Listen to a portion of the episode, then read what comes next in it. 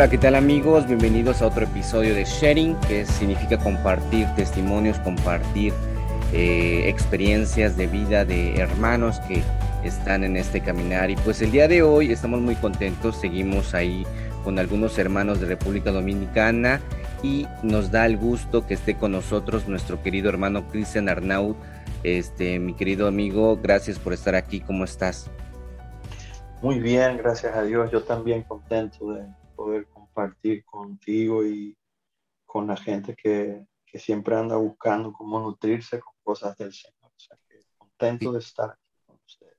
Gracias, gracias, mi amigo. Fíjate que la primera vez que te vi fue en un congreso aquí, me parece que fue en un lugar de Veracruz, Benítez con Miguel Horacio.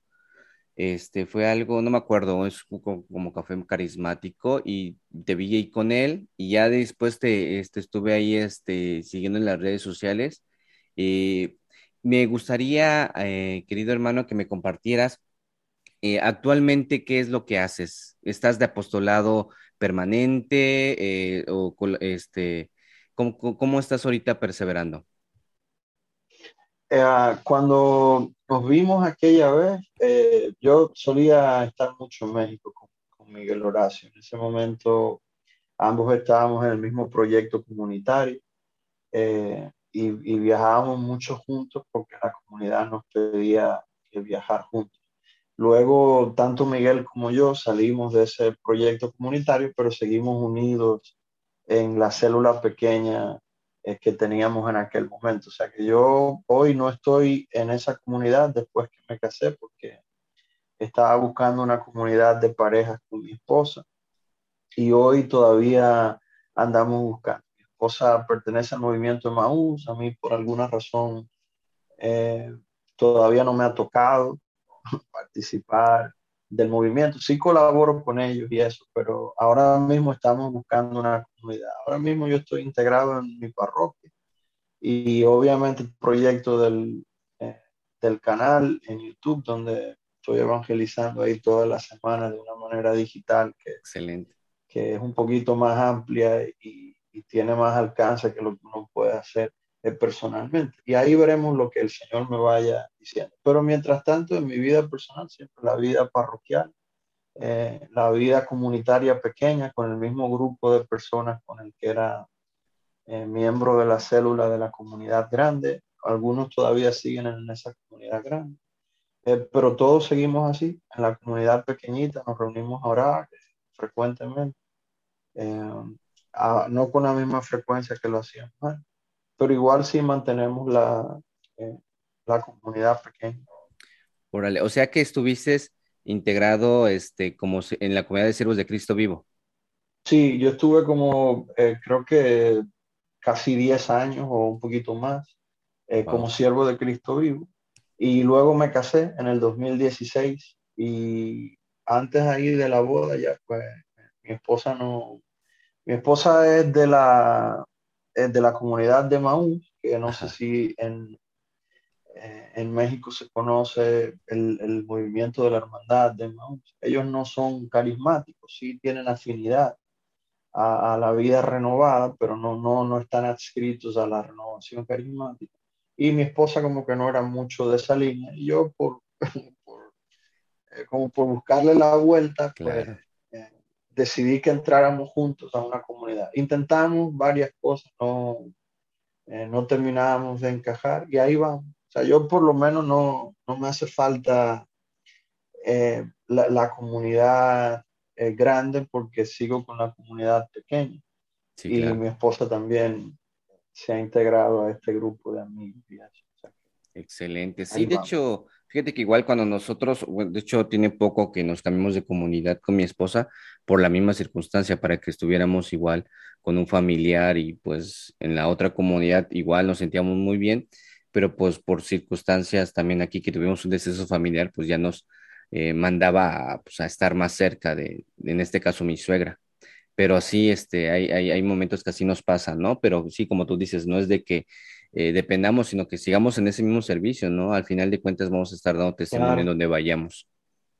Claro. Muy bien. Y siempre, siempre tratar de evitar estar aislado. Siempre es bueno tener un, un grupo de apoyo cercano, hermanos, que quizá no se, no, no se tenga la estructura de una comunidad cerrada y grande, pero sí siempre hay que tener una comunidad pequeña de hermanos con los que uno se puede reunir a orar y compartir eh, cualquier dificultad, cualquier alegría, y no, solamente eh, para la parte espiritual, sino que en la parte humana también estos hermanos puedan acompañar. O sea que la comunidad siempre es algo vital. Sí, la verdad, te, te, sientes muy respaldado en esa parte, tienes razón. Oye, mi querido Cristian, cuéntame, ¿quién era Cristian antes de conocer a Jesús? ¿Cómo fue tu encuentro? Bueno, yo eh, tuve dos, dos, he tenido como dos conversiones, por, por ponerle un nombre. No, no son las mismas conversiones que hablan nuestros doctores espirituales, que hay tres conversiones en la vida, sino que yo nací católico desde pequeñito, nací en un hogar católico y estudié en un colegio de monjas. Eh, y desde pequeño yo quería ser sacerdote. Entonces ahí entre las monjas, el obispo y, y los sacerdotes que nos acompañaban en el colegio y en la comunidad de mi mamá, pues siempre estuve metido en la iglesia y decidí ir al seminario y fui al seminario. O sea que eh, hasta los 18 años estuve dos años de seminario. O sea, todo ese tiempo eh, yo creo que le faltaría respeto al Señor si digo que no, que no lo conocí. Eh, o sea, realmente yo sí tuve experiencia de Dios antes de, de ahí, pero luego del seminario, cuando salí, tuve una crisis de fe muy grande. Eh, salí del seminario, eso me, me descolocó los planes que yo tenía para mi vida, ya yo tenía la sotana puesta en mi mente. Y de pronto hacer el, el, el, eh, el discernimiento vocacional y darme cuenta que el Señor no me llamaba al sacerdocio, empezó eso una, una crisis de fe eh, y empezó con un poquito de violencia interna porque me sentía muy, muy mal con, con mi vida, con lo que había pasado, sentía como, como que había desperdiciado años muy valiosos y, y salí muy incómodo con, con, la fe, con la religión, con, eh, con el Señor incluso y, y apostaté, abandoné completamente la fe y la educación religiosa y así viví unos años descarriado totalmente. Eh, pero no solamente como con esta indiferencia que hay en el día de hoy, sino era como arremeter contra todo lo, religioso, eh, tratar de sabotear cualquier eh, pensamiento o movimiento a mi alrededor, incluso que, que fuera religioso y eso viví unos años bien rebelde ahí contra el Señor. Y, y, obviamente hasta los 18 años, que fue cuando eh, tuve ese, eh, esa crisis de fe, pues traté de vivir una vida de virtud y creo que, que, estaba muy avanzado en la virtud, pero nunca hasta ese momento experimenté lo que era que Dios me amara. Y a los 18 pues me, me descarrié completamente y empecé a vivir una vida de pecado eh, completamente. Me ahorro algunas cosas, ¿verdad? Algunos detalles para no escandalizar a, quienes nos escuchan. Pero todos los pecados que usted se puede imaginar, de todo el índole que exista en esos años que viví lejos del Señor, fue, fue totalmente, empezando por, por los desórdenes sexuales, que eso no se quedan nunca en la juventud que no conoce al Señor. Eh, con lo único que no probé fue con sustancias, drogas y eso, porque no tenía dinero, no porque me faltaran ganas. Y bien rebelde, bien irrespetuoso, eh, promiscuo, eh, goloso, soberbio, orgulloso, violento. Ese era yo antes de, conocer a Jesús. Oye, y, yo, creo que, la, creo que la característica más grande que de, de Cristian antes de conocer a Jesús era una persona muy herida, muy eh, llena de ira hacia su padre biológico, llena de ira hacia Dios, mucho odio en mi corazón, mucho rencor que me hacía vivir inquieto, que se convertía a veces en angustia, cerca de, la depresión y todo, pero más que todo era una violencia interior. Yo creo que eso es lo que más me define, más que los pecados de la carne, más que el alcohol, la discoteca, la, la promiscuidad. Yo creo que lo que más me identificaba era el rencor en mi, interior hacia mi papá o hacia cualquier otra persona que, que yo sintiera que no me amaba, que no me quería, pero especialmente esa papá, mi papá era, era algo bien Oye, Cristian, pero fue este tu encuentro ah, en, un bautismo en el Espíritu, en un querigma, dentro del querigma, en un seminario de vida, ¿en dónde fue así tu, tu encontronazo con el Señor? El, mi, mi encuentro, yo lo ubico, fueron muchos encuentros, porque realmente el Señor eh, tuvo casi un trabajo conmigo muy grande, pero después de ese, después de mis 18 años de edad, yo duré casi 7 años de carrera. Y en la universidad, un, compañero que era de la renovación carismática me invitó a un grupo de oración. Y la primera noche que yo fui al grupo de oración, una señora se acercó a orar por mí y el Señor le dio muchas palabras de conocimiento sobre, sobre el estado en el que yo estaba viviendo.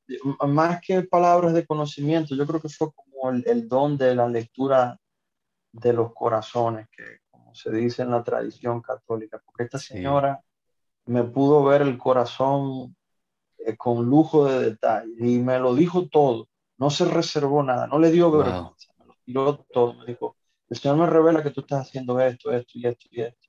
Y en un momento lo que me dijo fue que fue lo que me captó el corazón, me partió de mil pedazos. Fue, eh, a pesar de todas estas cosas me había dicho de mis pecados, pero lo que Dios quiere que yo te diga es que Él te llamó para que tú seas su hijo y que Él nunca va a retirar ese llamado, que donde sea que tú te metas, Él te va a alcanzar porque tú eres propiedad y Él te va a demostrar que Él es tu Padre. Esas palabras se me quedaron grabadas en el corazón. En menos de un minuto yo estaba en el piso ahí llorando, sin saber qué era lo que me había pasado. me pegó un camión, sí. me pasó alguien por encima. Yo sentía como mil brazos que me, que me abrazaba. Esta señora no me estaba abrazando, pero yo sentía como que había mil brazos que me apretaban y me, y yo lo que sentía era como que estaba en el pecho de Dios Padre y que Dios Padre me repetía, te amo, yo soy tu papá. Yo no sabía que fue aquello, yo no, no tenía cómo procesar esa, esa experiencia. Y obviamente, pues, la historia yo te la pudiera contar bonita, pero yo de ahí salí muy confundido. Yo no sabía qué yo iba a hacer con mi vida, qué era lo que iba a pasar, qué, qué, yo iba a hacer con siete años de, de, incredulidad, con siete años de apostasía, qué yo iba a hacer con mi vida a partir de ese momento, ahora que, Dios se me había metido en el medio y me dijo, te amo, te voy a demostrar que soy tu papá y te amo. ¿Dónde uno mete tantos años de rencor y, y blasfemias y odio a Dios? cuando Dios mismo se te aparece y te dice, yo, yo te amo, yo te voy a demostrar que yo soy tu papá, y donde sea que tú te metas, te voy a alcanzar porque tú eres propiedad. Wow. Eso, eso es como, eh, que, como decía el salmista, ¿dónde me meto? O sea, si voy a los confines de la tierra, allí me alcanza tu derecha, si me instalo en los confines del mar, allí también me sostiene tu diestra. ¿A dónde me iré lejos de espíritu? Era, era esa sensación como de, esto es inescapable. Yo no, no, puedo escapar de este hombre que dijo que, que yo soy suyo y que me, me, va a amar y que me lo va a demostrar. Y así fue. Poco a poco, eh, en un espacio de tiempo amplio, a partir de ese día yo empecé a asistir al grupo de oración. Empecé a, eh, a ir toda, todos los jueves en la noche al grupo de oración, me reunía con mi amigo a orar en privado eh, varias veces, empecé a llorar mucho, yo no sabía qué era lo que me pasaba, él oraba por mí, y eso era un proceso de sanación que el Señor estaba haciendo a mí. Se tomó tiempo, pero desde ese día yo le, le dije al Señor que sí, que yo aceptaba ser su hijo. Aunque yo no entendía nada, pues yo me iba a dejar amar. Y aquí está, muchos años. Oye, esa, esa experiencia cuando que tuviste en, en, en, los carismas de esos hermanos, ¿no? Que te hablaban de la palabra de conocimiento. ¿Cómo, ¿Cómo ha sido más tu experiencia en ello, en cuestión de los carismas, ¿no? Hay gente sobre todo este, algunos que son un poquito más tradicionalistas que no creen en los carismas, sobre todo los, los que son a veces llamativos, ¿no? Los extraordinarios que podríamos decir, el don de sanación, este, el don de lenguas, entre otras cosas. ¿Tú cómo tomaste esa experiencia cuando empezaste a ver esas manifestaciones carismáticas, ¿no? Por ejemplo, ¿nunca pensaste, esta señora este, estuvo revisando eh, mi historial de, de mi vida y que por eso dijo esto? ¿Alguna vez dudaste? ¿Alguna vez dijiste, ¿será que es de Dios, no es de Dios? Cuando empezaste a escuchar que claro, alguien claro, lenguas. pero desde la, desde la primera noche aquello fue un espectáculo. En, en, en mi, mi, país es un fenómeno. Si tú, tú tienes la oportunidad, Claudio, de venir un día eh, por aquí, pues mira, eh, te lo recomiendo porque aquí la renovación siempre ha gozado de, de la aprobación eh, del episcopado, nuestro cardenal, eh, fue el asesor de la renovación durante muchísimos años.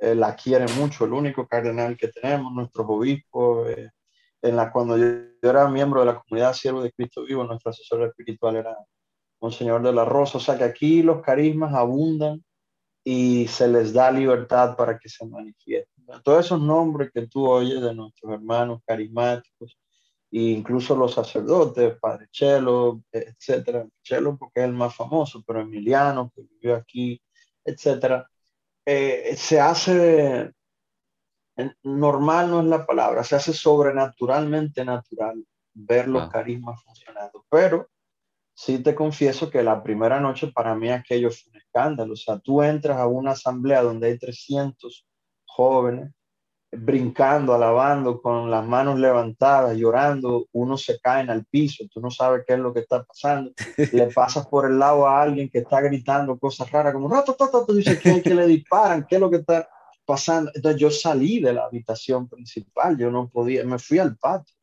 Yo obviamente no, no te, me ahorré ese detalle eh, ahorita, pero el amigo que me invitó me tenía harto de invitarme. Yo fui ahí a salir de él. Yo no fui a buscar nada. Yo fui con la condición de que él no me volviera a invitar jamás. Y cuando yo entré, yo dije, o sea, definitivamente esto es una locura, esto es un manicomio. Yo de hecho no quiero separar. Y salí de la sala y me quedé en el patio debajo de un árbol y allá fue la señora a, a buscarme, a orar por mí. Y claro, mi primera impresión cuando ella empezó a contarme mi vida. Y bueno, ya Elvin fue de chismoso a contarle a esta señora cómo yo vivo para que ore por mí, porque Elvin era mi amigo. Esa fue mi primera impresión. Cuando ella tocó, antes de... Eh, esa parte me la, me la salté ahorita, porque pasé breve, pero cuando ella tocó una parte en particular de, de mi odio hacia mi papá y de mi rebeldía hacia Dios, ahí fue cuando yo entendí que ella no, no, no nadie le había chismoseado nada porque esa parte yo no, no se la había contado a nadie, eso yo lo llevaba bien hondo porque me avergonzaba. Me avergonzaba la relación con mi papá, me avergonzaba eh, haber sido seminarista, etc. Yo ese tipo de cosas no, no las hablaba. Y a partir de ahí eh, es, es difícil no creer que esas cosas son verdad porque te desnudaron el corazón. Sí, claro. Eh, Dios te dijo que Él te iba a demostrar que te amaba y en menos de dos, tres semanas yo no tenía trabajo y conseguí un trabajo excelente. En aquellos años, año 97, por ahí, eh, yo conseguí un trabajo que pagaba 500 dólares. O sea, todavía 500 dólares aquí es mucho dinero. Eh, en aquel entonces, en el año 97, eso era un dineral, grandísimo. yo salir de una situación económica súper precaria eh, porque a través de este grupo de personas el Señor conseguí trabajo. Y bueno, el Señor dijo que le iba a mostrar que él era mi papá y empezó a proveer. Mi principal dolor, mi herida más grande con mi papá es que me abandonó, que, no dejó que yo viviera con él, que me echó de su casa. Y de pronto el Señor, el del cielo, me dice, yo no voy a ocupar de, de tus finanzas. Entonces, ¿cómo no creo en los carismas? Si, si lo que esa mujer me, no fue solo que me reveló mis pecados, me profetizó cosas que empezaron a cumplirse. Y cuando tú empiezas a ver los efectos de los carismas, pues ya lo otro es una discusión teológica en la que uno no debe meterse. Entonces, como que si tú no crees en los carismas, ven, déjame orar por ti, eh, siéntate ahí en lo que oramos por las personas y cuando tú ves lo que Dios hace, pues ya tú decidirás si crees o no. Esto no es una discusión para tenerla a nivel teológico, porque a nivel teológico, pues nuestra iglesia cree en los carismas, los carismas católicos están institucionalizados. Desde el año 1 de fundación de nuestra iglesia hasta el día de hoy, eh, siempre han habido manifestaciones carismáticas. Tenemos todos los santos de todos los años, desde el primero Pedro, Papa, hasta Francisco. Eh, cada papa que ha pasado por ahí ha atestiguado que la iglesia es rica en carismas y manifestaciones sobrenaturales de Dios que se manifiestan no solo en, en los religiosos, sino en los laicos también. Entonces sí, hay gente que no cree, pero ¿qué vamos a hacer? yo creo que no, no nos compete tratar de convencerlo, sino ven y verás. Yo no creía buscando a Dios. Yo fui a ese lugar eh, sencillamente a salir de él, que me tenía cansado. Y Dios se me hizo encontrar. Yo creo que ese método funciona. Eh, nosotros debemos provocar encuentros de las personas con el Señor, no tratar de convencer a nadie. Eh, el Papa Francisco repite mucho que nosotros no somos proselitistas, que nosotros somos testigos y yo soy testigo de que los carismas son reales y que son para el día de hoy. Entonces yo no hago proselitismo de los carismas, soy testigo de que ellos funcionan y me abro para que el Señor los manifieste. Amén. Oye, Cristian, cuéntame sobre lo que estás haciendo. Mencionaste al principio lo de tu canal de YouTube. De hecho, hay algunas cosas que, bueno, por lo menos sí he visto de cuando has hablado. Eh, en esa situación, eh, cuéntame, cuéntame, ¿cómo, cómo se llama tu, canal para que te escuchen los demás y cómo nació este proyecto? Ah, mi canal se llama Evangelio Católico. Eh, no, no está con mi nombre personal, sino con ese nombre, Evangelio Católico. Y la idea nació uh, como septiembre de 2019, antes de, ese fue el primer video que subí. Eh, hace tiempo yo venía como sintiendo que, eh, que había como que darle seguimiento a lo que uno hacía. A mí me dolía mucho ir a un lugar, ser, eh, ser misionero es, un, es un regalo que Dios nos hace, que es una gracia, un privilegio, por ponerle un nombre, lo de privilegio grandísimo que Dios nos llame a, a regar su palabra y que uno no pueda ver lo, que, lo que eso da fruto. Es, un regalo muy grande cuando te vuelven a invitar al mismo lugar y tú puedes ir y ver los frutos eh, que dejó tu, tu, misión anterior. Pero ese, ese no es el caso más típico. El caso más típico es que tú vas, le predicas a un grupo de personas y no los vuelves a ver. Y eso a mí como que no me estaba, eh, me estaba dejando como que muy insatisfecho y, yo quería hacer algo como que eh, viniera desde el principio básico, fundamental, sobre qué es el Evangelio, qué es la buena noticia, qué es el querido, y que hubiese como una referencia, que si alguien necesitara ver qué es el querigma, cómo, qué es la renovación, cómo son los carismas, cómo funcionan, cómo yo puedo desarrollarlos. Entonces, decidí hacer un espacio para eso, hasta que el Señor quiera no tenía planes de que eso eh, crezca, que no crezca, no, no. Eh, para mí, yo me puse un límite. Yo dije, si, si estos videos los ven 20 personas y si se juntan 200, lo dejo y lo sigo haciendo. E, ese, era, ese era mi límite. Tenía un amigo que me decía que no. Bueno, mira, para mí, eh, si 20 personas ven un video que yo suba y al final llegan a 200 los que van a ver, ya yo con eso me quedo hasta que el Señor me diga. Y ahí vamos, o sea, eh, la gente sigue llegando, los videos están ahí, pero mi, mi propósito era ese, evangelizar de una manera que, que haya como una referencia de, cómo se hace esto, cómo yo le doy seguimiento a esto. Fuera más así como de una manera eh, explicativa que, que, que prédica. Hay muchas prédicas, obviamente, pero eran más así como tutoriales de, estilo taller, de cómo se hace esto. Y ese, ese es el sentido. Pero básicamente la razón del canal es el querer llevar el primer anuncio de, de que Jesús es nuestro Señor, de que Él venció, de que ahora está sentado en gloria en el cielo y sigue actuando en la tierra a través del poder del Espíritu Santo. Ese era el objetivo de, Wow. Sí, de hecho, este vi uno de, exactamente sobre los carismas que subiste también hace unos meses, me acuerdo, no me acuerdo, pero que sí estuve ahí checando. Pues mi estimado Cristian, ojalá que podamos en una segunda parte platicar, sobre todo me llama mucho la atención de cómo lo desarrollas, lo de los carismas, ojalá que se dé el tiempo y pues ahorita nada más te quiero agradecer por tu tiempo también y pues que Dios te bendiga, Dios bendiga tu matrimonio, Dios bendiga lo que estás haciendo y gracias por todo. Gracias a ti, Claudio. Qué bueno escucharte y bendiciones que el Señor eh, siga guiando por su camino. Nos deje vernos cara a cara delante de Dios te bendiga. Amén. Gracias, hermano. Un abrazo desde México. Amén. Y también. Chao, Claudio.